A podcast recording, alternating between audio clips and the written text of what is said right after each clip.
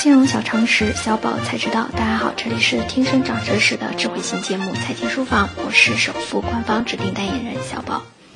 那年花开月正圆，首富做客谈谈钱。这个十月，首富常驻为我们谈谈比玛丽苏更能吸引眼球的财富之道。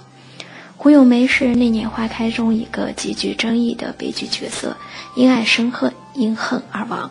而她在剧中与首富周莹最激烈的碰撞，便是杨步的价格战。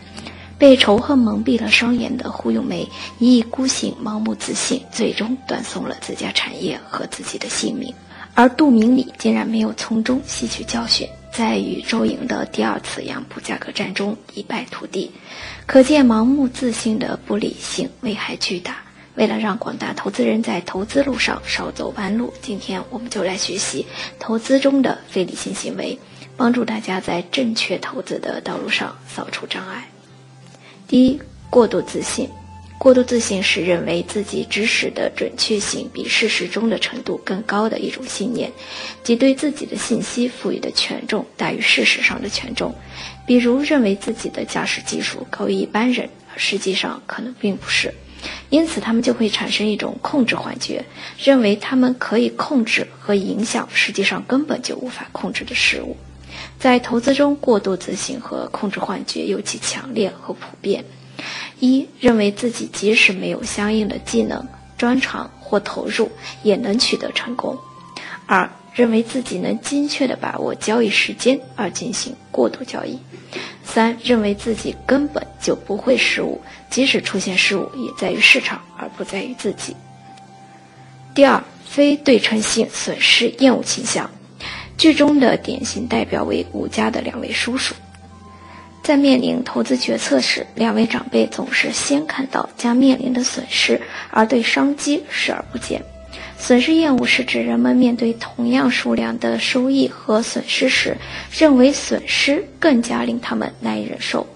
同样的损失带来的痛苦感为同量收益的快乐感的二点五倍。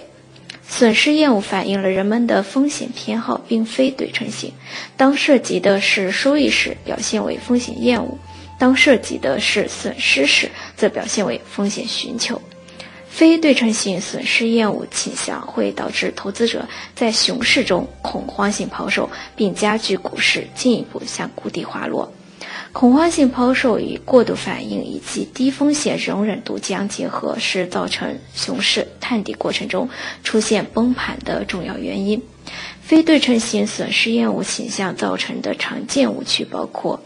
一为避免形成账面损失而长期持有已经跌价的股票；二为摆脱痛苦感而在股票跌价后进行恐慌性抛售；三为防止已到手的盈利从指尖溜走而过早兑现已升值股票赚了的利润。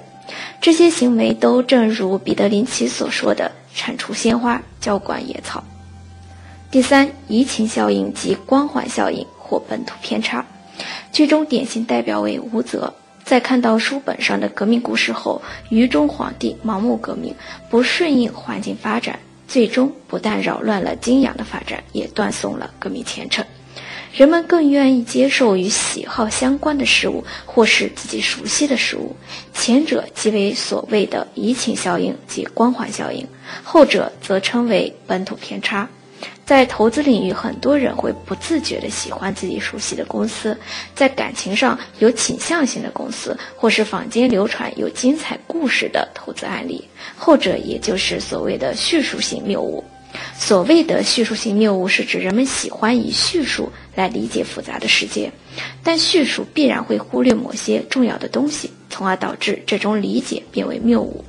这种偏差的问题在于，对一家公司感情如何、熟悉与否，与这家公司的投资价值毫无关系，因此会造成一系列的问题。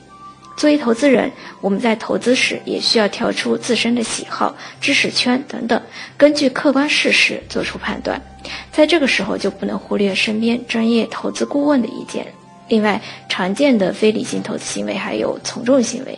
也就是我们之前讲过的羊群效应，在这里不做赘述。以上就是今天的内容，我们下期节目再见。即日起，大家可在微信中搜索“金融理财峰会”，加入财经书房后援会，微信实时掌握节目动态。